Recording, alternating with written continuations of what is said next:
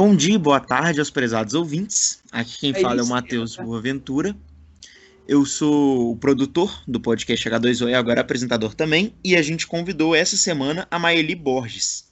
Ela foi superintendente da SLU, atualmente participa da ABS e vai falar um pouquinho pra gente sobre a SLU, sobre si mesma e sobre gestão dos resíduos sólidos em geral. Boa tarde, Maeli. Boa tarde. Eu agradeço ao podcast H2O, ao Lucas Marques e a você, Matheus, pelo convite e oportunidade de falar um pouco sobre limpeza urbana e resíduos sólidos, que são assuntos que muito me agradam. Eu vou iniciar minha, pela minha formação profissional, que foi toda na UFMG, Universidade Federal de Minas Gerais. Como arquiteto e urbanista, é, fiz o curso na Escola de Arquitetura como engenheira sanitarista na Escola de Engenharia. Além do meu trabalho como profissional, nessas três modalidades que eu acabei de dizer, eu tive também uma experiência em magistério, atuando como professora de resíduos sólidos, de saneamento, de meio ambiente. Eu iniciei como professora na, no Isabela Hendricks, Faculdades Metodistas Integradas Isabela Hendricks, é, no curso de arquitetura, é, ministrando a disciplina Higiene da Habitação, depois Conforto Ambiental e Ética Profissional. Lá eu fiquei de 82 a 2007, portanto, por 24 anos. É, como professora, também na Faculdade de Ciências Médicas, Fundação Lucas Machado, eu dei a disciplina Meio Ambiente no curso de especialização em Medicina do Trabalho de 82 a 2000. Depois, como professora convidada, eu atuei em várias instituições, mas ministrando já a disciplina resíduos sólidos. É, por exemplo, no PREPS da PUC-MG, no curso de especialização em engenharia sanitária do DESA da UFMG, isso já foi em substituição a um professor, no curso de especialização em saneamento do Cefet, no curso de especialização de engenharia de segurança do trabalho, é, isso já foi na Escola de Engenharia da UFMG, no curso de Direito Ambiental do Centro de Atualização em Direito, CAD, da Universidade Gama Filho, no IETEC, no GS Educacional, na FUNED, no curso de saneamento da, da ABS, Associação Brasileira de Engenharia Sanitária e Ambiental. Lá eu ainda faço, é, é, ainda dou aula nessa disciplina. Sempre a gente tem um a dois cursos por ano. E vários outros locais que a gente era convidada. Agora, como engenheira conta, né? sanitarista, né? eu elaborei vários planos diretores de gestão e projetos executivos de limpeza urbana e resíduos sólidos para vários municípios de Minas Gerais, isso em épocas diferentes. E na área de resíduos de serviços de saúde, eu gostaria de destacar o Plano de Gerenciamento de Resíduos de Serviços de Saúde, estabelecimentos públicos e filantrópicos, no município de Araxá, em Minas Gerais, que foram 18 estabelecimentos de saúde, e os planos de gerenciamento de resíduos de serviço de saúde das unidades do Campo Saúde da UFMG, que foram hospitais, o Hospital das Clínicas, por exemplo, e faculdades, Faculdade de Medicina, Escola de Enfermagem. Então, essa experiência com resíduos de serviços de saúde foi fora da SLU, né? Uhum. Depois, como consultora, e consultora de resíduos sólidos, no caso, resíduos de serviço de saúde, eu atuei na Agência de Desenvolvimento da Região Metropolitana de Belo Horizonte de 2012 a 2015, é, na modelagem do Plano Metropolitano de Gestão Integrada de Resíduos Sólidos e Serviço de Saúde para 50 municípios da região metropolitana e colar metropolitana.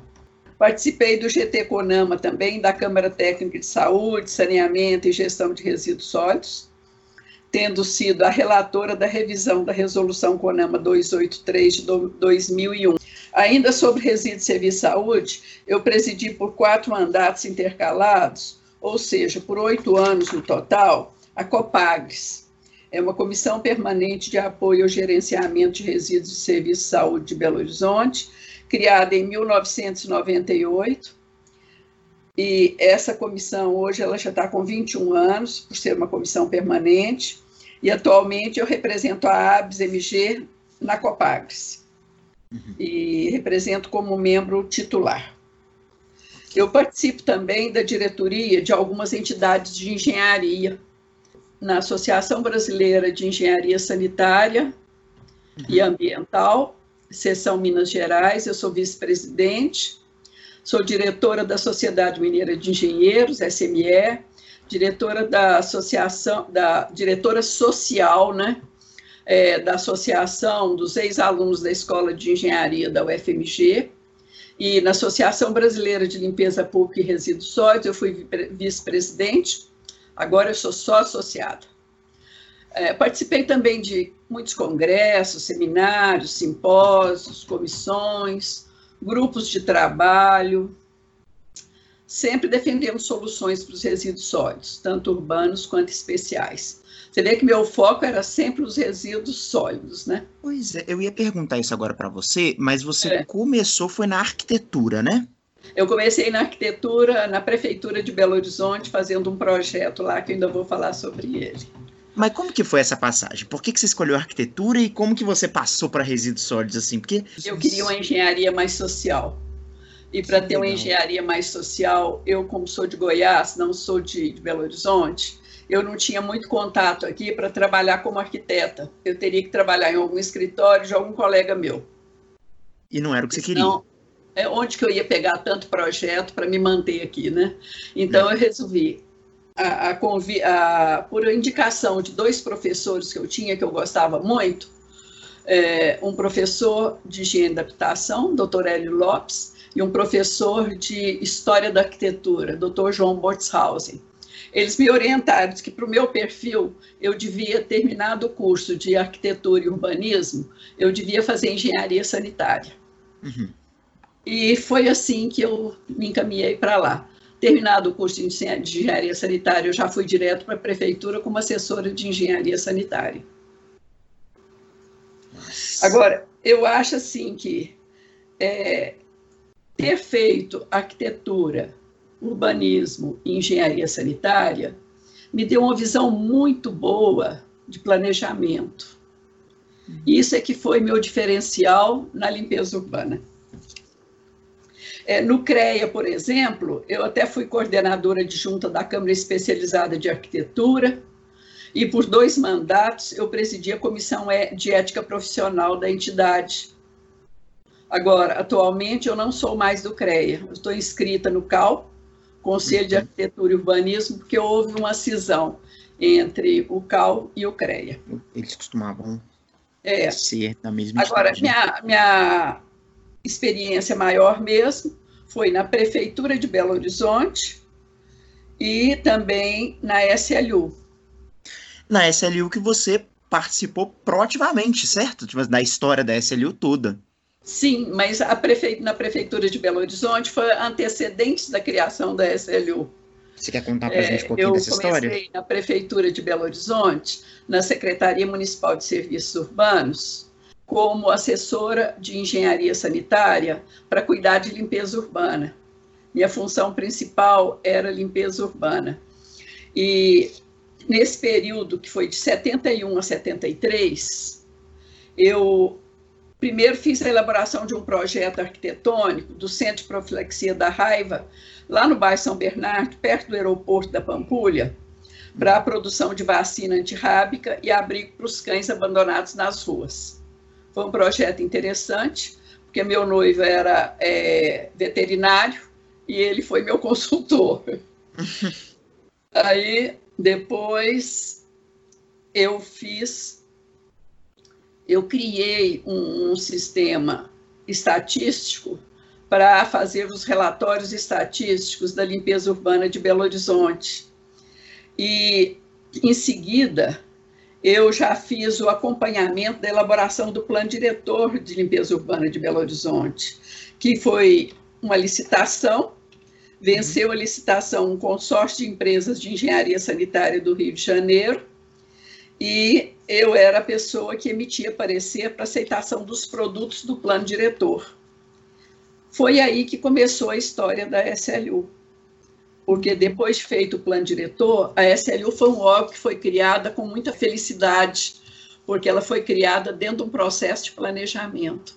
E a gente já tinha, quando a SLU foi criada, o plano diretor, que dava as diretrizes básicas e dava toda a condição da gente desenvolver um trabalho planejado. Quando a SLU foi criada, a gente tinha uma situação em Belo Horizonte que não era muito favorável. Belo Horizonte coletava cerca de 220 toneladas dia de resíduos sólidos urbanos, hoje são mais de 2.500 toneladas. Eram dispostos esses resíduos em um lixão chamado a Boca do Lixo, situado na favela da Ventosa. Agora, quando tinha chuvas intensas, era usado também um outro despejo a céu aberto na várzea do Felicíssimo lá na uhum. região da Betânia. Outra condição, a coleta e a limpeza urbana eram feitas precariamente.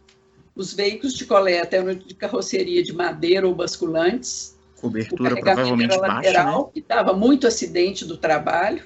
Só haviam quatro veículos compactadores com carregamento traseiro para atender aquela demanda da área central da cidade. O acondicionamento dos resíduos sólidos urbanos era feito em latas de lixo ou tambores, tambores pesados. A operação da limpeza urbana era feita em dois setores, a cidade era dividida no setor leste e setor oeste, só que o setor oeste era duas vezes o tamanho do setor leste. As atividades de varrição não eram planejadas, não guardavam nenhuma regularidade ou abrangência no atendimento, e o pessoal de gestão tinha pouca escolaridade. Entendeu? Onde que eu fui parar, hein? Quem tinha maior escolaridade lá na limpeza urbana era uma pessoa que tinha quarto ano de primeiro grau. Agora, com toda essa calamitosa situação, como a gente já estava com um plano diretor sendo feito, tão logo foi concluído o plano diretor de limpeza urbana, isso em final de 72, o prefeito Oswaldo Piero Sete ao invés de manter o serviço de limpeza urbana na administração direta da prefeitura, conforme previa o plano diretor, ele optou pela criação de uma autarquia com autonomia administrativa, técnica e financeira. E uhum. assim foi criada a SLU, e por ser uma autarquia, ela não estava sujeita àquele engessamento que existe dentro da administração direta de órgão público a autonomia era tudo para a gente, né? E eu fui a primeira servidora admitida na SLU. Lá eu trabalhei por 33, 31 eh, anos, exerci vários cargos de direção, exerci também até o cargo de superintendente da autarquia, que foi de 89 a 93. Então, assim, a criação da SLU se deu de uma forma muito feliz, dentro de um plano diretor de limpeza urbana que foi o segundo do país. E dentro da criação e do desenvolvimento da SLU, você acompanhou os últimos 50 anos de desenvolvimento de Belo Horizonte. 49, é... né? Dá um descontinho. Perdão, 49, tudo bem. Você acompanhou os últimos 49 anos de desenvolvimento de Belo Horizonte por inteiros. Então eu queria saber para você. Você comentou um pouquinho com a gente que, no geral, no começo tudo era problema, né? É, é. A cobertura não era suficiente, a equipe não tinha o caráter técnico necessário. É, muitos é... desafios, viu? Mas quais foram os desafios ao longo do tempo? O que, que era no começo? O que, que era no final da sua gestão? O que, que você acha que tem para agora? O que, que você acha que vai ter Ah, mas nós vamos voltar ao túnel do tempo, porque tem muita coisa que a gente pode falar sobre a SSLU quando a SLU foi criada, os desafios de gestão dos resíduos sólidos, eles eram enormes. Então, eu, eu citei alguns, né? Agora, em, após a implantação que a gente fez, administrativa e técnica da SLU, a primeira prioridade, e já estava até previsto no plano diretor, era a extinção da boca do lixo, uhum substituindo essa boca do lixo por soluções sanitárias para destinação dos resíduos sólidos. Essa boca do lixo era uma tristeza, porque teve uma, um período que teve uma chuva muito forte, dias de chuvas intensas, e o lixo disposto de forma incorreta desabou e acabou matando várias pessoas soterradas, pessoas que viviam da catação no lixo. Então, a história da boca do lixo é uma história triste é uma história que a gente quer esquecer, né? Agora, pela composição física do lixo de Belo Horizonte, que foi apresentada no plano diretor, as soluções indicadas do ponto de vista técnico para Belo Horizonte eram a implantação de um sistema de aterro sanitário, conjugado à construção de uma usina de beneficiamento do lixo, onde se poderia fazer a triagem dos resíduos recicláveis, como papel, papelão, plástico, metais, vidros e outros. E a transformação do resíduo orgânico para uso na agricultura, com comercialização desses subprodutos do lixo para gerar receita para a SLU. E foi assim que foi feito. Então, veja, em 2010, agora, com a Política Nacional de Resíduos Sólidos, o modelo que se, se previu na Política Nacional de Resíduos Sólidos é esse: aterrar só o rejeito, destinar sanitariamente o orgânico e fazer a separação dos recicláveis para comercialização e voltar com os recicláveis para o ciclo de produção. Então, veja que lá em 1975, nós já estávamos bem adiantados, que só em 2010 que o governo federal lançou uma política nacional de resíduos sólidos que contemplava esse aspecto de levar o rejeito para o aterro, para reduzir os impactos ambientais do aterro. Né? Então, para a usina de beneficiamento de lixo, foi montada uma licitação, e nessa licitação foi selecionado o processo dinamarquês DANO, que era feita uma triagem dos recicláveis em esteira de catação, que hoje não se usa mais, hoje se usa coleta seletiva ao invés disso, porque o resíduo já sai mais limpo, né? É um trabalho menos pesado. E nessa usina tinha o processamento da matéria orgânica para eh, a produção de composto orgânico. A usina ela tinha de início capacidade para processar 150 toneladas dia de resíduos. Ela foi construída em dois módulos de 75 toneladas dia uhum. e foi construída no mesmo terreno onde a gente implantou o aterro sanitário. Pelo plano diretor, a previsão de localização da usina era no bairro Tupi, do lado oposto da cidade. Mas nós optamos por implantar a usina no terreno da BR-040, junto com o aterro sanitário, por dois motivos. Primeiro, para reduzir custos com o transporte de rejeitos. Sim. Porque senão eles teriam que ser transportados para o aterro e atravessar a cidade. E depois, por ficar próximo ao CEA, da SEASA, que estava sendo construída e onde nós teríamos os possíveis compradores do composto orgânico. Por isso que eu te falei que as minhas três é, modalidades de profissão me, me beneficiaram muito por causa dessa visão de planejamento que a gente tinha. E essa visão de planejamento a gente introduzia nas ações da SLU, né? Por outro lado, o aterro foi implantado no mesmo terreno que a usina, foi implantado por pessoal próprio da SLU, designados em comissão técnica, né? E eu coordenei a implantação desse primeiro aterro de Belo Horizonte. Na época a gente não tinha know-how sobre aterro, é, tivemos uma certa dificuldade, porque para projetar o aterro a gente teve que estudar um pouquinho mais. Eu não tinha aprendido no curso de engenharia sanitária como se projetar um aterro. Uhum. Aí eu fui e fiz um curso no, no, no, Rio de Janeiro, na Sursan, e lá eu aprendi a fazer o projeto de aterro sanitário. E foi aí que a gente conseguiu rapidamente resolver essa questão. É, o aterro ele teve um início de operação é, em fevereiro, é, 17 de fevereiro de 75. Uhum. Ele recebia os rejeitos da usina, porque aquilo que não era transformado em composto orgânico e que não era reciclável era o rejeito, e recebia o resíduo coletado na periferia da cidade, que eram 70 toneladas dia. O que, que acontecia? Nós tivemos um aterro que teve pouco impacto ambiental, porque ele, reduz, é, ele tinha uma reduzida é, geração de chorume, esse chorume ele era tratado numa lagoa de estabilização.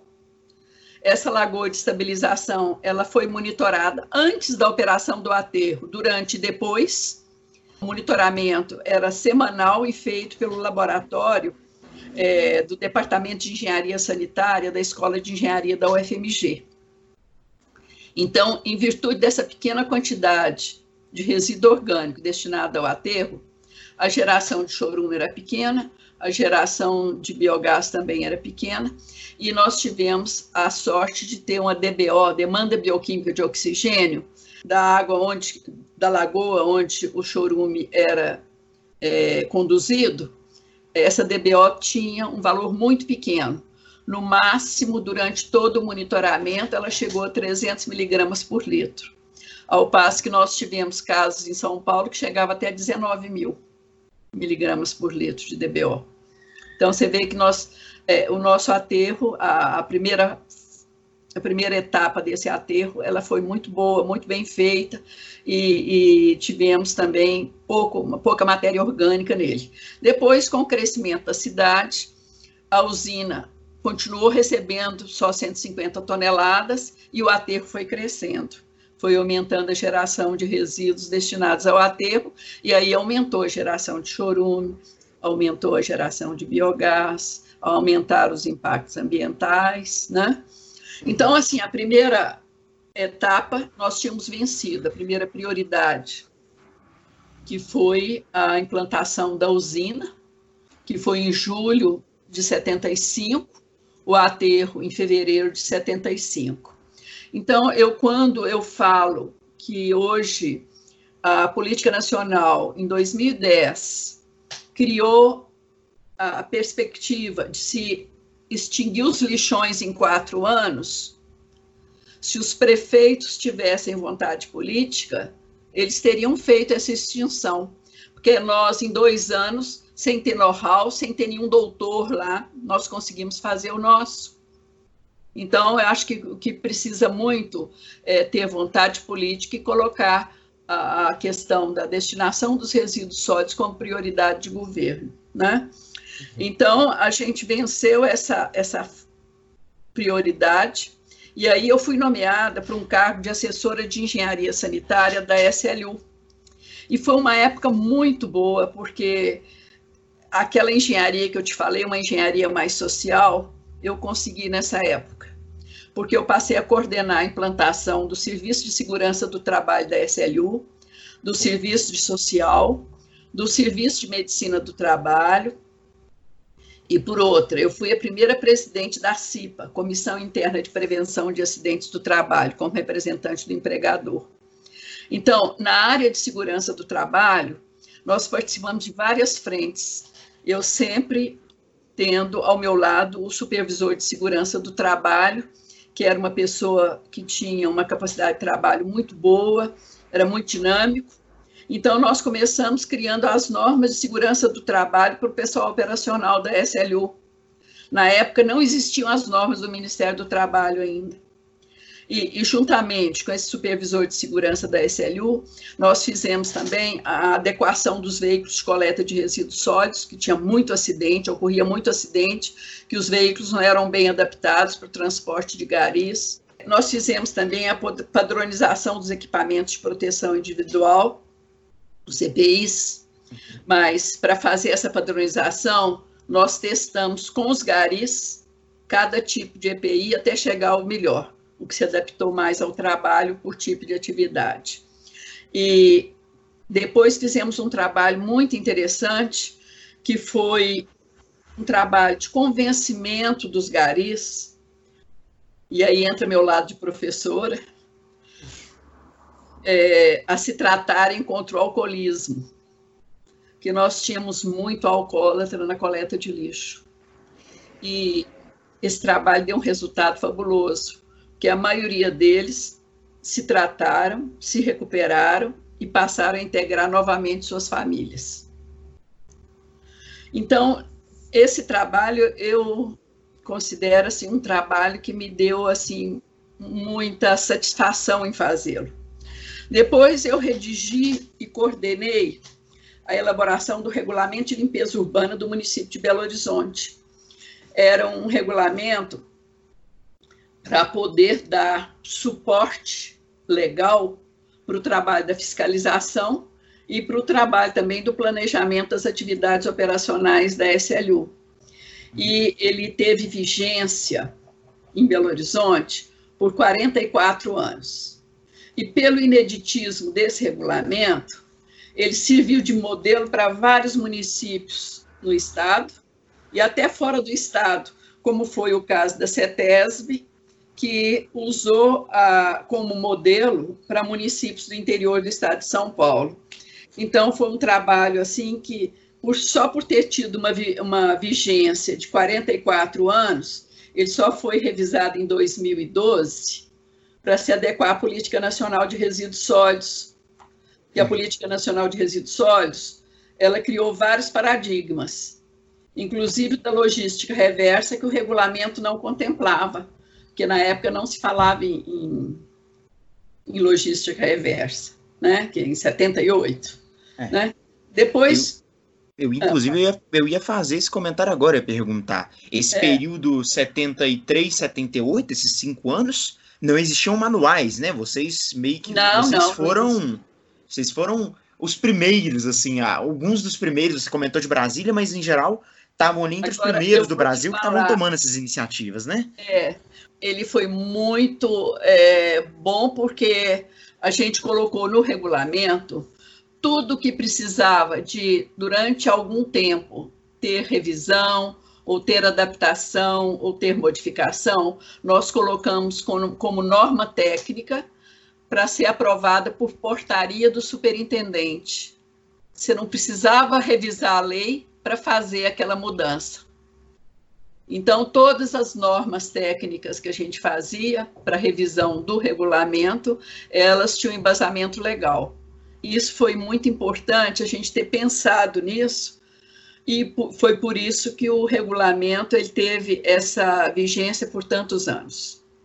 Quer dizer, um, um regulamento ele costuma, com cinco anos, ele já está caduco. Sim. O nosso durou 44. E não foi por incompetência de, de revisão, não. Não, foi você... porque ele estava atualizado ainda. Né? Mas foram muitas atualizações também nesse meio termo, né? Porque as coisas. Teve, nós tivemos tecnologia... várias adaptações com normas técnicas. Depois que eu passei por essa etapa aí como assessora de engenharia sanitária da, prefe... da SLU, eu passei a chefiar o departamento de planejamento. Uhum. E no departamento de planejamento, eu organizei uma metodologia para o planejamento da coleta de resíduos sólidos, que é uma atividade muito dinâmica. E, na época, para a gente fazer esse planejamento, a gente tinha de ter uma pesquisa de logradouros, onde você verificava todas as características do logradouro, uhum. declividade excessiva, geração de resíduos, mão direcional de trânsito, é, uma, uma porção de, de parâmetros. Depois se fazia a pesquisa da geração dos resíduos, depois você fazia a pesquisa do itinerário que atualmente era feito, para depois começar o planejamento. Feito o planejamento, para a gente é, apresentar os itinerários novos, a gente desenhava esses itinerários em planta cadastral com canetinha hidrocor. Não tinha computador para lançar o itinerário no Mapinfo, né? Então, hoje, a metodologia é a mesma. A SLU usa a mesma metodologia que nós usamos lá, lá atrás. Mas a facilidade para lançar os itinerários é outra. Que eu, com os dos computadores, eles lançam a cores no Mapinfo, as os itinerários de coleta, sem coleta, quanto passa uma vez, pela segunda vez, e eles podem imprimir quantas cópias quiser. Entendi. Então, é, essas ações de planejamento, o que importa mesmo é a metodologia que foi feita. Porque quando você não tem recursos, você usa os recursos da época. Mas depois, à medida que você vai tendo recursos, você vai introduzindo a tecnologia e melhorando a forma de trabalhar, né? E acompanhando essas ações de planejamento, a SLU ela passou também a, a querer implantar os projetos que a gente tinha feito de coleta de lixo, né? Esse planejamento. Então, ela tornou gradativo o uso obrigatório do saco plástico para condicionar os resíduos sólidos é, adquiriu 35 veículos compactadores e construiu a oficina mecânica central, lá na BR-040, ao lado da usina de compostagem, a usina de beneficiamento de lixo. Essa usina mecânica central era para manutenção da frota dos veículos da SLU. Isso era que, que época? É, 82. O, quem era o superintendente da época era o, o engenheiro Ronaldo Retori. Agora, é, nós, com a aquisição desses 35 veículos, a opção realmente foi para execução direta da coleta de resíduos sólidos em Belo Horizonte, uma coleta planejada, né? É, hoje a coleta, praticamente toda ela é terceirizada. Uhum. Mas para a gente ter essa execução direta, foi feito um estudo de viabilidade econômica fazendo a comparação entre a coleta terceirizada e a coleta por execução direta. E a opção foi por ela porque, além dos custos terem ficado menores, nós tínhamos a possibilidade de uma eficiência, uma fiscalização e uma regularidade muito melhor do que muitas vezes você não consegue, às vezes, é, com o sistema é, que você planeja e a empreiteira executa. Você tem que ter uma fiscalização muito eficiente na execução do serviço. E mesmo porque uh, a gente tinha tido uma experiência negativa de pagar por resíduo sólido urbano, sendo que dentro do resíduo sólido urbano de origem domiciliar, muitas vezes vinha o entulho para aumentar o peso, para receber mais pelo peso coletado. Então, quando a gente fez a execução direta dos serviços, é, foi porque a gente tinha convicção de que a execução direta do serviço com aquela frota de veículos que a gente tinha era uma opção boa para a cidade. O que é, com o tempo vai deixar de ser viável, né? Porque a cidade vai se expandir, o serviço é, vai se expandir. a prefeitura não tem dinheiro para comprar, a frota vai ficando velha, a manutenção não dá conta de, de ser uma manutenção preventiva, passa a ser uma manutenção corretiva, que eu passei também pelo transporte, eu também fui chefe do transporte em Belo Horizonte. Então, é, a descentralizar, é, nessa época, como a gente ia fazer a execução direta dos serviços, e você lembra que eu falei que nós tínhamos apenas dois setores, o setor leste e o setor oeste? A cidade Sim. era dividida, dividida em, em dois setores. Com o planejamento de coleta, essa situação teve que mudar nós tivemos que criar é, seis distritais de limpeza urbana para substituir esses dois setores, criando a descentralização operacional da SLU. Essa descentralização operacional da SLU, ela antecedeu a criação é, da Prefeitura de Belo Horizonte, é, das administrações regionais. Nós, em 82, nós já tínhamos seis distritais de limpeza urbana, com sede própria, pessoal próprio, e o pessoal que era contratado, que era destinado a cada regional, era preferencialmente o pessoal que morasse por perto. Já participação popular. Exatamente. E porque se ele morava mais perto, a gente tinha a facilidade é, da locomoção dele até o trabalho, de ida e volta, e a redução dos acidentes de trajeto, que ainda eram muitos. Então, quando foram criadas as administrações regionais da prefeitura, é, nós apenas fizemos a compatibilização dos nossos limites distritais de limpeza urbana com os limites das administrações regionais, que aí a gente ia dispor de dados estatísticos por regional e por distrital de limpeza urbana, coincidindo os limites geográficos. Né? É, hoje, com essa terceirização toda dos serviços, as, administra as distritais de limpeza urbana, na verdade, elas muitas vezes são mais fiscalizadoras do que executoras. Agora, depois é, dessas seis é, distritais de limpeza urbana, foram criadas mais quatro a Noroeste, Nordeste, Venda Nova e Pampulha. Aí nós ficamos com 10 distritais de limpeza urbana, porque, no caso, a regional Centro-Sul, para nós, ela é dividida em duas, Distrital Centro e Distrital Sul. Uhum. Porque o centro tem características muito peculiares de limpeza urbana, é separado.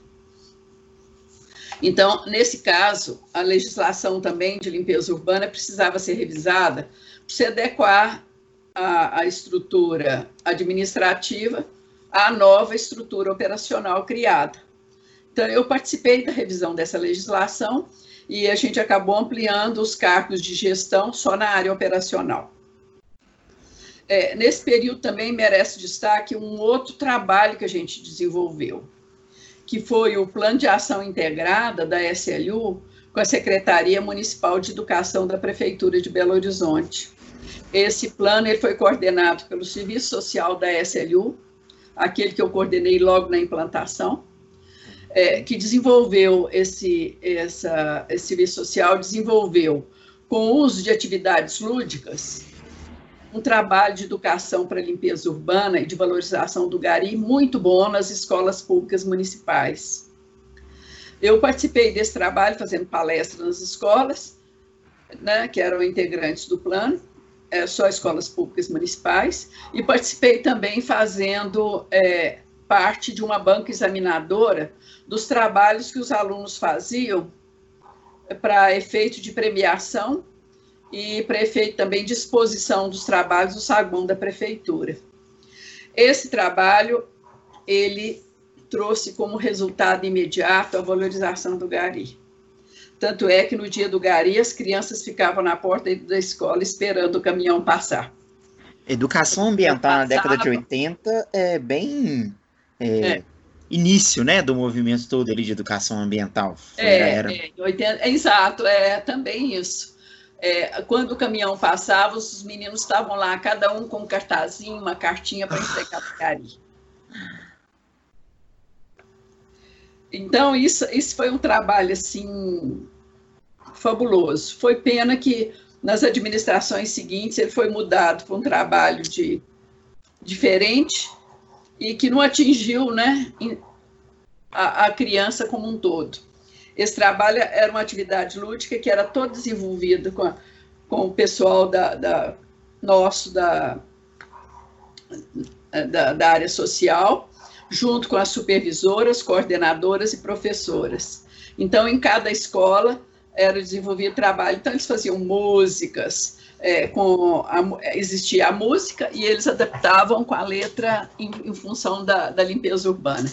E nessas escolas também, a gente implantava o cesto coletor de lixo leve, e esse cesto coletor de lixo leve, ele era implantado com a criança instalando o cesto. E nós tínhamos feito uma experiência de instalar o cesto em escola, a gente mesmo instalar, a SLU mesmo instalar, e não deu certo. Aí a gente passou a levar o cesto e a criança fazia instalação.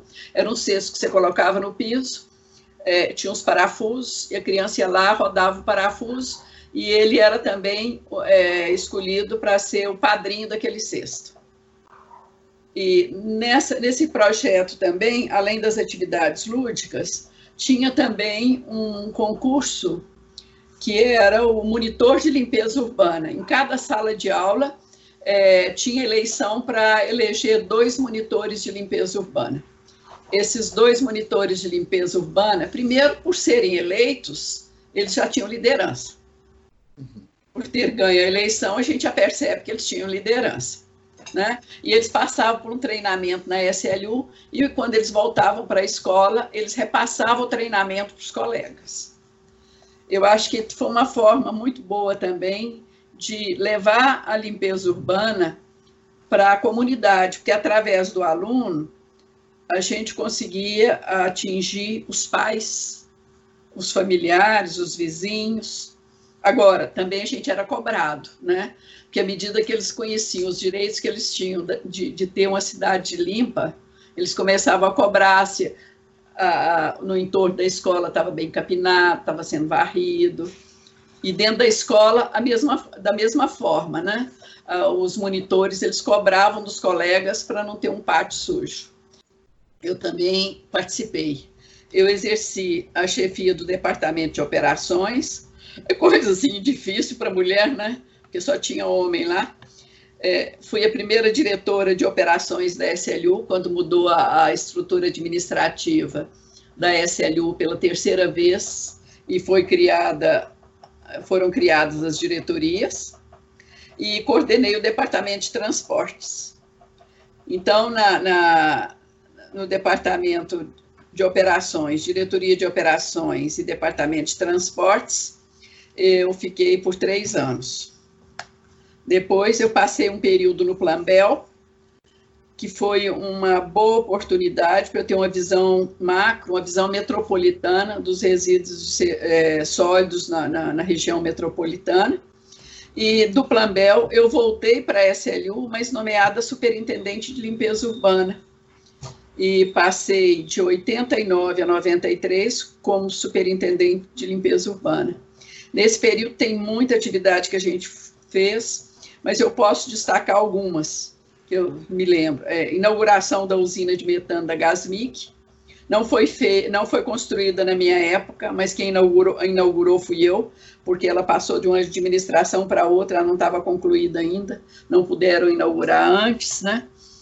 Essa usina de purificação do metano, ela recebia o biogás do aterro sanitário da BR-040, ela foi construída ao lado do aterro, bem pertinho, uhum. é, ela, depois do biogás purificado, ele era comprimido em cilindros e usados em veículos, 25 veículos da CEMIC, cinco táxis e dois veículos leves da SLU, é, que coletavam os resíduos de serviços de saúde nos estabelecimentos de saúde do município, nos postos de saúde. É, a gente, nessa época, a gente tinha uma geração boa ainda de biogás na primeira, no primeiro aterro que foi feito. Depois ela teve que pegar já o biogás no segundo aterro, porque foram feitos três aterros no terreno. O primeiro aterro ainda tinha um pouco de biogás, mas a vida útil é, de geração de biogás no aterro é em torno de 10 anos. Então, o primeiro aterro ele já estava já com a vida útil da geração de biogás bem reduzida. Agora, é, depois é, desse trabalho, a gente também fez um projeto piloto de coleta seletiva de recicláveis no bairro Santa Inês. Essa coleta seletiva teve a participação muito efetiva da comunidade, foi a comunidade que pediu, fizemos várias, vários, é, várias palestras para a associação da, da, do Bairro Santa Inês, e esse projeto piloto durou pouco tempo, porque já foi no final da administração, da minha administração como superintendente, e quando entrou nova, é, nova equipe para administrar a SLU, eles resolveram que não iam fazer coleta seletiva porta a porta, e punha até um X grande na coleta porta a porta, que eles iam fazer só coleta seletiva em locais de entrega voluntária. E dez anos depois eles tiveram que voltar atrás, né? E o prefeito até encontrando comigo, ele falou assim, olha, tivemos que voltar para o seu projeto. Eu falei assim, pois é, se vocês tivessem feito é, o projeto piloto de coleta seletiva, bairro a bairro, vocês já estariam com a cidade toda com coleta seletiva. Inclusive, Porque... Maeli, uma ouvinte fez uma pergunta, a Larissa é. Lawrence fez uma pergunta sobre como que pode acontecer essa expansão da coleta seletiva, né? Porque ela atualmente ela ocorre só em pontos específicos. E aí eu queria aproveitar, já que você colocou, para a gente já fazer esse gancho expandir também é, a sua explicação sobre é, como que a gente faz para expandir a coleta seletiva para o resto de Belo Horizonte, para que o atendimento seja amplo. Olha, a coleta seletiva, ela demanda uma estrutura de apoio. E nessa estrutura de apoio, nós temos que ter os galpões para seleção, coleta seletiva, no caso de Belo Horizonte, os resíduos recicláveis vêm todos misturados. Então, tem que ter uma segunda seleção. Mesmo quando eles vêm separados, costuma ter uma outra seleção, porque inadvertidamente, muita gente às vezes mistura algum componente se é plástico, põe papel, se é papel, põe plástico, e, e não pode sair, tem que ser bem separado, né? Agora, aqui no caso de Belo Horizonte, a SLU tem um plano, só que ela não conseguiu implantar esse plano, porque são muitos galpões que precisam ser feitos para dar suporte à coleta seletiva no próprio bairro, na própria regional. E muitas vezes, quando ela consegue o terreno, a população vizinha se manifesta, cria até é, é, associação contra, é, contra a presença ali do, do catador, contra a, a, presença do galpão. E, assim, a dificuldade maior da SLU tem sido essa infraestrutura. E custa caro fazer um, um, um galpão desse com todas as, as é, condições que ele exige, né? Então, uma dificuldade é essa. A coleta seletiva em Belo Horizonte, ela atinge mais a região sul, alguns outros bairros né, de, de outras regionais, mas o que eu percebo é que, mesmo na região onde existe coleta seletiva, as pessoas não estão ainda com é, é, essa visão de coleta seletiva. Elas colocam na segunda, na terça, na quarta, na quinta, na sexta, o reciclável junto com o lixo domiciliar. E no dia da coleta seletiva, que é um dia na semana, não tem tanto reciclável assim, porque elas não separam e não colocam no dia certo. Então, eu acho que o, pro, o processo de mobilização, educação para limpeza urbana, ele tem de continuar. No caso do bairro Santa Inês, nós tivemos a, a, a felicidade de ter, no bairro Santa Inês, é, a própria associação comunitária fazendo a divulgação junto conosco. Então, aí a, população toda aderiu. Mas na cidade, se não tiver um processo de educação para limpeza urbana, de informação, e se essa informação não for é, periodicamente voltada para renovar a, a, a memória, ativar a memória do gerador, a coleta seletiva não vai dar resultado positivo. Agora, no caso de Belo Horizonte, eles repassaram, a SLU repassou agora a coleta seletiva para as associações de catadores. Se não me engano, são seis associações que estão encarregadas de ampliar a coleta seletiva.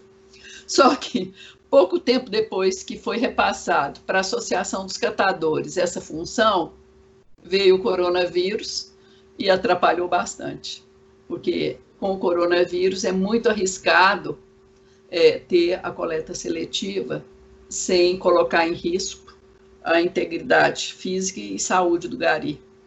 É, nós fizemos também o planejamento da varrição pública, e aí a varrição passou a ter frequência, abrangência e regularidade definidas. É, Para dar apoio à varrição pública, nós compramos duas varredeiras mecânicas, é, que elas atuavam em áreas de risco de acidente de trabalho, varrendo túneis, viadutos, canteiros centrais e avenidas. É, Fizemos também a implantação de cestos coletores de lixo leve nas vias públicas. O cesto coletor é um problema sério, porque a população destrói, estraga, danifica. Então você gasta um dinheirão e quando você vai ver um equipamento que é para a pessoa usar, ela destrói. Impressionante como todo problema que você coloca retorna para a questão da educação ambiental, né? Falta a educação a população ambiental é participar. Tudo. É, porque, primeiro, olha, existe uma diferença muito grande entre aquilo que entra no, no domicílio e aquilo que sai. Uhum. Por exemplo, o que entra no domicílio? A água, a energia. O que sai do domicílio? O lixo, o esgoto. O que sai, a população não se preocupa. O que entra, ela se preocupa. Se faltar energia, logo, logo ela telefona para a CEMIG. Mas se ela colocar o lixo lá fora para ser coletado e não é dia de coleta, se a coleta é alternada, o lixo vai ficar lá na rua e ela não vai nem se mover. Então, falta educação para a limpeza urbana, a educação ambiental, a educação nos vários níveis também, né? É, depois também nós fizemos um outro projeto de educação para limpeza urbana, mas o nosso público-alvo, na minha época como superintendente, foi a escolas, tanto públicas quanto particulares, mas desde o pré-escola até a universidade. E aí nós contratamos é, um, os estagiários de várias profissões, fizemos uma equipe multidisciplinar e conseguimos implantar esse projeto de educação para limpeza urbana em vários locais, com a utilização de estagiário coordenados pelo pessoal do, do Serviço Social. É, fizemos também o lançamento de três campanhas é, educativas de limpeza urbana, onde a primeira campanha nós usamos como ator. Deu um resultado muito bom, principalmente no caso do, da redução de acidentes do trabalho. Mas toda a campanha foi feita com Gari. É, inclusive os vídeos era arremesso ao, ao cesto, é, era usando assim atividades esportivas, né? O arremesso ao cesto era o, o Gari colocando o lixo no caminhão, e, e, assim, foi, foi um, um, lançamento que na época do lançamento foi bom. Passou um pouquinho, ninguém lembrava mais. É, e, finalmente, eu acho que merece dar um destaque, porque a gente sofreu muito com o planejamento feito manualmente, é, foi a introdução da informática na limpeza urbana de Belo Horizonte. Que com a informática a gente teve muito mais facilidade de fazer os planejamentos todos. Então, como engenheira sanitarista, logo depois que eu saí do cargo de superintendente de limpeza urbana, eu não tinha nenhum cargo comissionado, eu fiquei só como engenheira sanitarista. Então, eu dediquei meus últimos anos na SLU aos resíduos de serviço de saúde. Em 2004, com 34 anos de SLU e prefeitura, eu me aposentei. Né? Aí você me pergunta também os limites de atuação como professora, como engenheira? É, no que eu fui te conhecendo, né, para fazer é, a entrevista e até aqui agora conversando com você, fica muito essa impressão que você atua em nome de uma engenharia para serviço social, em nome de uma engenharia para o bem da sociedade. E eu fiquei um pouco nessa dúvida de quais que são os limites de atuação de todas as ocupações diferentes que você teve. Você atuou como, como engenheira, você atuou muito como professora, você atuou no desenvolvimento de política pública, você comentou ali do, da ação que você teve como os garis contra o alcoolismo. E tudo isso são ações, e eu queria saber sua visão assim de, de como que você faz para melhorar a sociedade em cada uma dessas frentes mas eu também estou extremamente interessado de saber para esse lado também da gestão de resíduos sólidos, qual que é ah, tá bom. Uhum. Pra, nessas duas frentes. Tá. Olha, uma boa gestão de resíduos sólidos urbanos, ela começa prioritariamente pelo planejamento. Se não for ação planejada, as coisas não funcionam. Você vê que você sentiu aí a necessidade, no caso, de várias ações que eu coloquei aqui que não deram certo, da falta da educação ambiental. Né? Quando você tem uma ação planejada, você tem de planejar tudo, inclusive a ação ambiental tem de acompanhar. A educação ambiental tem de acompanhar. Então, eu acho assim que a minha formação profissional, ela me possibilitou essa visão de planejamento. Né? E como professora também, aos poucos eu fui adquirindo alguma capacidade de síntese, não muita ainda, mas alguma. E essa capacidade de síntese, ela me ajudou muito na defesa das minhas ideias. Às vezes eu ia numa reunião e ficava calado o tempo todo. Quando chegava no final, eu já sabia a, a posição de cada um, eu colocava as minhas ideias e com firmeza eu conseguia o convencimento daquelas pessoas. Então, eu acho que, como professora, consegui impor minhas ideias com firmeza e no convencimento, inclusive, dos meus superiores hierárquicos. Porque muita coisa você recebe de cima, né? Vem o, o prefeito e te fala, faz isso. Eu falo assim, não, eu não posso fazer isso por isso. Ou eu vou fazer isso porque isso vai dar certo. Então, isso aí eu tive é, com relação a essa é, junção né, da profissão do magistério, a, a possibilidade de entrar naquilo que eu gostaria que fosse, que era uma engenharia assim mais voltada para o social. Você vê que se eu fosse arquiteta, eu ia fazer o quê? Palacete para madame. E não é o que eu queria. Eu não queria fazer palacete para madame. Eu queria era trabalhar com uma área que eu pudesse ter um envolvimento com o pessoal mais carente. E isso eu consegui. É, você me perguntou também alguma coisa de perspectivas para o futuro, não é isso? Então, Maeli, é, você teve todo esse ideal de engenharia em prol da sociedade. É, acredito que você tenha uma certa visão de o que você gostaria para o futuro. O que eu vou colocar aqui para a gente é o seguinte: é, o Ministério do Meio Ambiente do governo atual ele atuou em dois pontos específicos tratando da gestão de resíduos sólidos urbanos. Ele fez o programa Lixão Zero, que tem como objetivo zerar o número de lixões, lixões no país. É, alguma coisa parecida do que você fez na década de 80 em Belo Horizonte, tentando expandir para outros municípios, né? É. E o decreto 10.240 de 2020, que foca na implementação da logística reversa específico para eletroeletrônicos, do qual você também falou que teve um pouco da visão de logística reversa a aplicação dela no geral aqui para Belo Horizonte. Então, o que eu queria perguntar para você é o seguinte: é, o que que você acha das frentes que foram escolhidas? O que que você acha dessas frentes? Você acha que elas são boas para o Brasil? É, você acha que Belo Horizonte consegue se aproveitar em alguma forma delas? É, qual que é a sua experiência nessas, nessas áreas? Como que você acha que pode acontecer? Você acha que ficou alguma frente sobrando? O que, que você acha que poderia ter sido adicionado? O que, que você acha que não é necessário?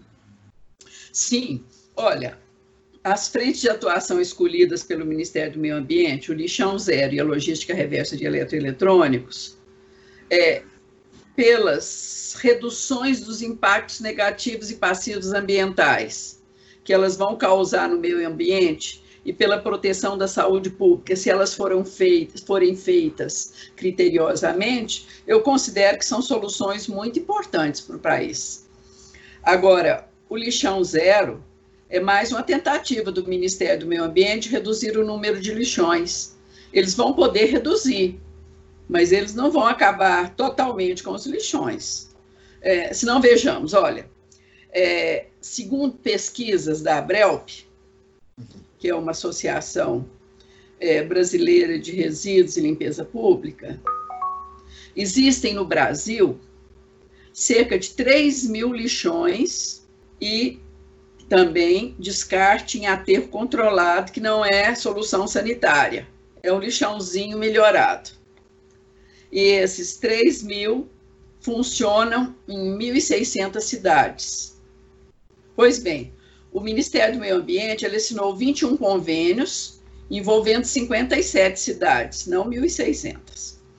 57 cidades que serão contempladas com 64 milhões de reais para serem usados na compra de biodigestores, coleta e compostagem de orgânicos, é, equipamentos de coleta seletiva, instalação de centrais de triagem e tratamento de resíduos da construção civil. Agora, só que essas 57 cidades, elas é, englobam um, um percentual grande de habitantes. São cidades grandes, né? Então,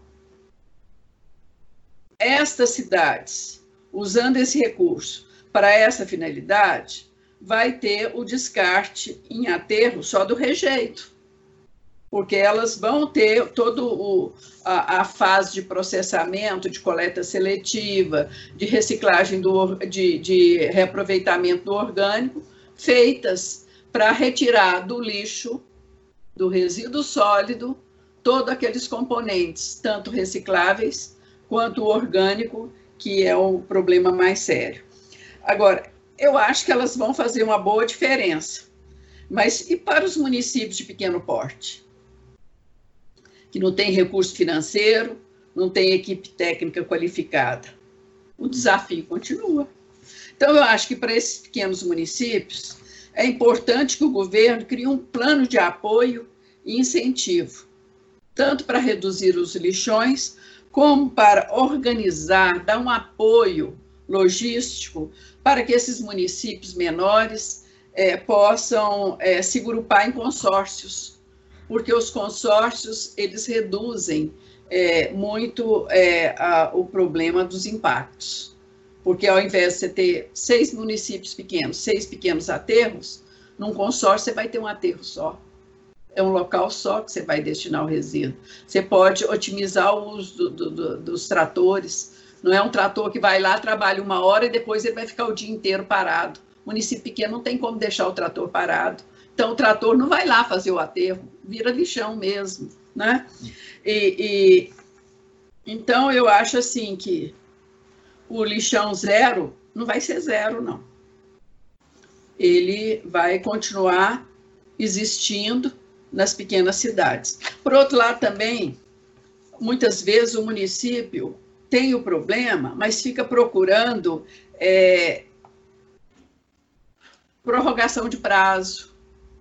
Tem de procurar é colocar no plano de governo, é procurar dar uma visibilidade para aquele assunto, é procurar recursos onde os recursos existem, porque senão nunca vai chegar a lixão zero.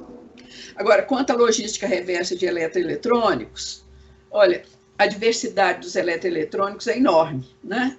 Até eles são agrupados em quatro categorias. A gente pode até citar, por exemplo, branca, azul, marrom, marrom e verde. No decreto, há uma listagem por ordem alfabética dos resíduos eletroeletrônicos, sem grupar esses resíduos pelas suas características. E, em primeiro lugar, esse decreto ele contempla 400 municípios, com população superior a 80 mil habitantes, ele deve atingir 60% da população brasileira, e em cinco anos, o sistema deve recolher e destinar de forma ambientalmente adequada 17% do volume de produtos colocados no mercado. Uhum. A gente viu que o decreto ele relaciona sem grupar o, até tipo de risco, né?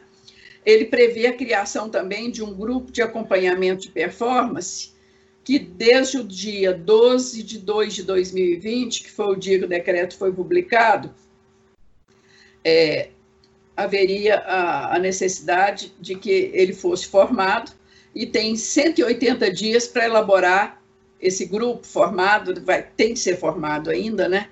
É, ele tem 180 dias para elaborar um instrumento de governança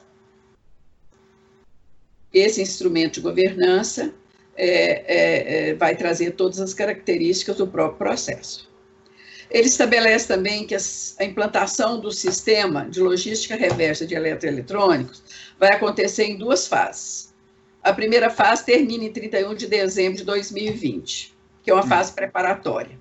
E a segunda fase, que é uma fase mais operacional, de implantação mesmo, de locais de recebimento, divulgação, planos isso, plano aquilo, é, ela vai começar em 1 de janeiro de 2021. Ora, com esse momento atual, marcado pela presença do coronavírus, eu, particularmente, eu acho difícil que os prazos previstos desse decreto sejam cumpridos. Uhum. Foi estabelecido também que o número de pontos de recebimento de eletroeletrônicos fosse de uma unidade por 25 mil habitantes.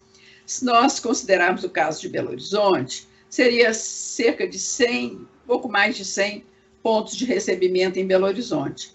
Ocorre que os pontos que hoje já existem são pontos que recebem algum tipo de resíduo eletroeletrônico, não recebe todo tipo de resíduo eletroeletrônico, né? Então, pelas previsões do decreto, os atuais 173 pontos de recebimento, eles passariam para um universo de 5 mil pontos de recebimento daqui a cinco anos, em 2025. Eu acho que para ter um sucesso essas ações que são previstas no decreto, é importante, primeiro, um plano de comunicação, de educação. Primeiro, assinar o termo que muitas vezes nem foi assinado pela indústria ainda, né? E uma vez não assinado esse termo, fica difícil. Então, eu acho que tem de ter um plano de comunicação e de educação ambiental para a conscientização do consumidor. O consumidor deve ser exaustivamente informado onde eh, ele deve fazer a devolução e qual o eletroeletrônico que aquele local recebe. Só que a, a, a partir daí, então, que o eletroeletrônico ele vai poder seguir uma cadeia de processamento ou disposição. Antes disso, é, é difícil, porque o consumidor ele é o início da, do segmento todo da logística reversa. Se o, se o consumidor não devolver, se o consumidor não estiver consciente do que, que ele tem de devolver e onde devolver, o processo não anda. Outra questão também que eu tenho receio é porque o Brasil é um país continental. Sim. Né? Então, como que fica a questão das distâncias de transporte? Porque você não vai ter unidade recicladora em todo lugar. Você vê o vidro aqui em Belo Horizonte, por muitos e muitos anos, ele vem sendo coletado e levado para São Paulo, porque não, não, não, não tinha nenhuma usina, uma indústria de vidro aqui por perto. As indústrias eram lá em São Paulo. E só de, de, é, de vidro transportado, só o custo do transporte desse vidro é, levava quase que o dinheiro todo do preço da comercialização do vidro. E por outra, tinha de ter um, um, um trabalho é, que o vidro era triturado para reduzir o transporte, né, a carga. O vidro era vendido para uma única empresa, a empresa dava o preço que quisesse. Então, é difícil. Além desse custo do transporte, uma preocupação que eu tenho é com as recicladoras. Vão existir recicladoras em quantidade suficiente? Vai haver interesse em criar recicladora? Você vê o caso do papel, o papel reciclado. A gente praticamente não compra papel reciclado, o preço dele é maior. Seria muito mais vantagem gente comprar o papel reciclado, porque a gente, ecologicamente, a gente estaria garantindo aí um lugarzinho lá no céu. Fica difícil, né? Acaba que atualmente o exemplo que a gente tem positivo melhor é o alumínio, né? Que uh, o alumínio deu de... certo né? Mas ele é especificamente isso que você falou, porque a logística dele é economicamente viável, é logisticamente funcional e a população acabou participando, a população aderiu. É, existe coletor de alumínio, as pessoas separam as latinhas. Né? É, ele fica, o catador às vezes fica esperando se acabar de tomar um, um refrigerante, uma cervejinha para pegar a latinha. Ele fica ali do lado, ali, né, tentando já garantir aquela latinha. Então, o alumínio, sim, deu resultado, mas os outros é muito cíclico. O papel, por exemplo, tem épocas do ano que você não consegue comercializar o papel. O plástico, idem. Nós tivemos caso aqui, quando eu fiz o plano de, de gerenciamento de resíduos de serviço de saúde do campo saúde, a coleta seletiva lá era feita, o material era guardado separadamente, para a empresa, para a associação de catadores ir lá buscar. Teve uma determinada época que eles chegaram lá e falaram assim, não, nós não vamos levar plástico não, porque não tem, não tem preço, é, a, a gente vai levar e não vai conseguir vender, então, como que você fica? Você fez uma licitação, você é obrigado a dar destino àquele material, e a, a, Associação de Catadores é, que venceu a licitação não quer mais o plástico. Você fica lá numa área hospitalar com depósito de plástico lotado. Então é difícil, porque o preço é variável. Tem época do ano que você não consegue vender algum tipo de reciclável. Né? Então, assim, os eletroeletrônicos já são um pouco diferentes, porque, por exemplo, o caso de, de reciclagem de televisor, reciclagem de celular, tem que ser pessoal especializado, porque é, tem componentes que são componentes com grau de risco, com metais pesados. Então, é, não é fácil, não. Então, eu acho assim, no caso dos eletroeletrônicos, a gente devia cobrar dos gestores, né? Uma ampla divulgação dos endereços, e quais produtos podem ser caminhados para os pontos de recebimento e cada ponto de recebimento ter, ter o seu endereço preciso. Agora, existe o fiscalizador, E no caso do fiscalizador, é o gestor público. Então, a gente teria que ver com o gestor público também como que seriam esses pontos. A pessoa que criaria né, esse ponto não sabe nem se é viável economicamente, porque pode acabar ficando na situação que você falou dos, dos catadores, em que eles podem receber e não conseguir vender, porque não tem mercado, e a situação é muito difícil, né? Você não tem Eu acho saber que a empresa, tem...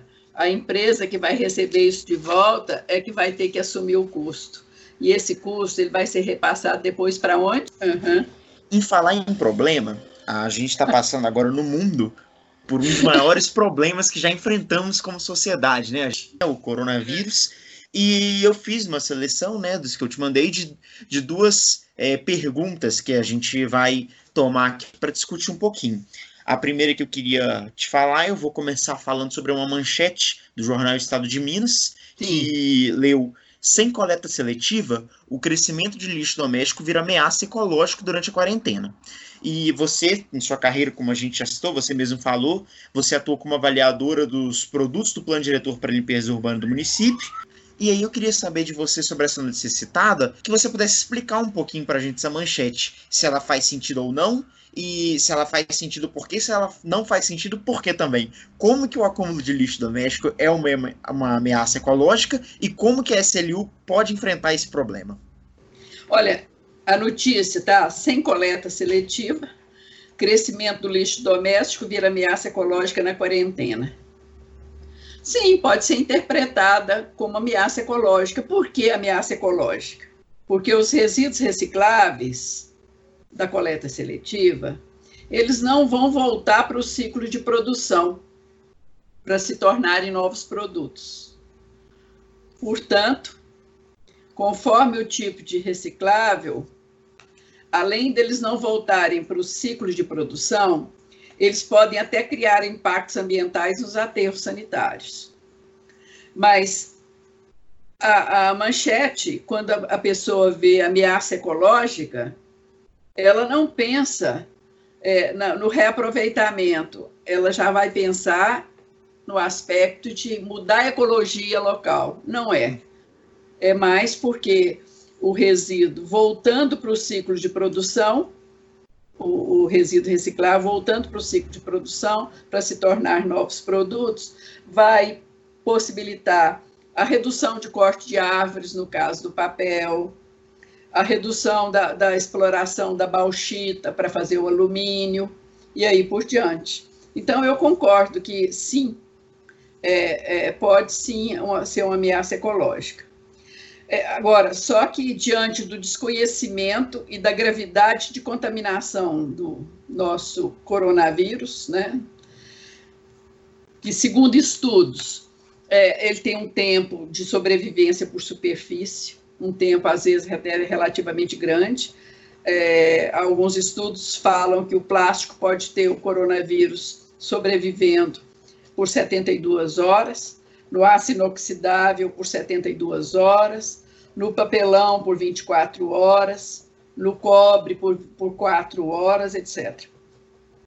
Então, por precaução e também para proteção da saúde dos garis e dos catadores, eu apoio integralmente a interrupção da coleta seletiva, uhum. até que se possa reiniciá-la sem risco para essas duas classes de trabalhadores. Porque, veja, são dois trabalhadores muito desprovidos de recursos.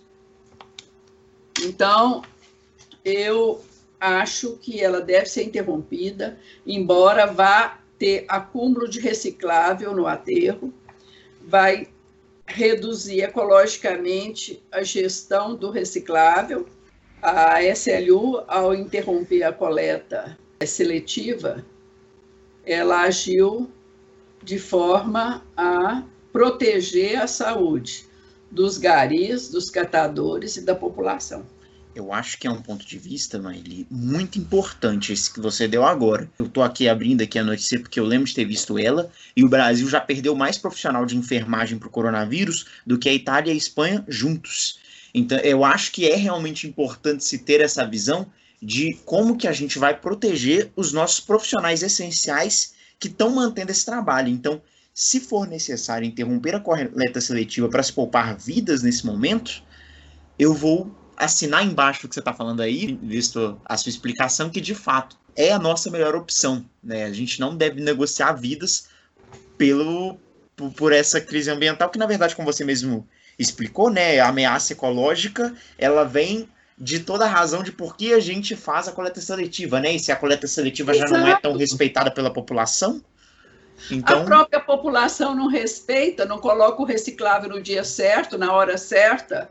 Agora, por que agora chorar aí a ameaça ecológica e não chorar a morte do gari, a morte do catador, a morte de um, de um, de um, de um habitante que, que, porventura, tenha sido contaminado? Então, eu acho que certíssimo agiu a SLU. Tem de proteger a vida primeiro. Justamente. E, Maeli, o segundo ponto que eu queria tocar com você, é, fazendo a introdução aqui, né? Em agosto de 2003, você participou do grupo de trabalho para a revisão da resolução CONAMA 283. Você também comentou, comentou quando estava falando do seu histórico, da disposição final e tratamento de resíduos sólidos de serviço de saúde. É, e no momento, né, a gente passando por essa crise mundial, uma problemática que tem sido recorrentemente tratada pelas pessoas é a falta de material é, em postos médicos, seja os equipamentos de proteção é, individual e fica aí um pouco que esse caso que é o seguinte, como que a gente encara o reuso de materiais, como respiradores e EPI? Quais são os riscos ligados? Qual é a destinação final dos resíduos sólidos de serviço de saúde? A produção em comum desse tipo de resíduo sólido pode trazer que tipo de problemas? Como que a gente vai encarar o reuso de materiais como respiradores e EPIs?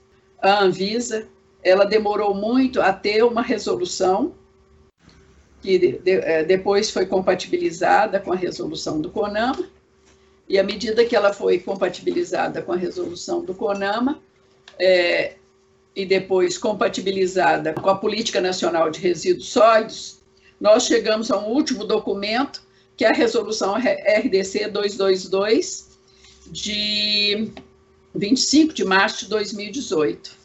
Então, por essa resolução de 2018 e por algumas normas técnicas da própria Anvisa, que agora já está atuando mais, a gente pode responder essa pergunta.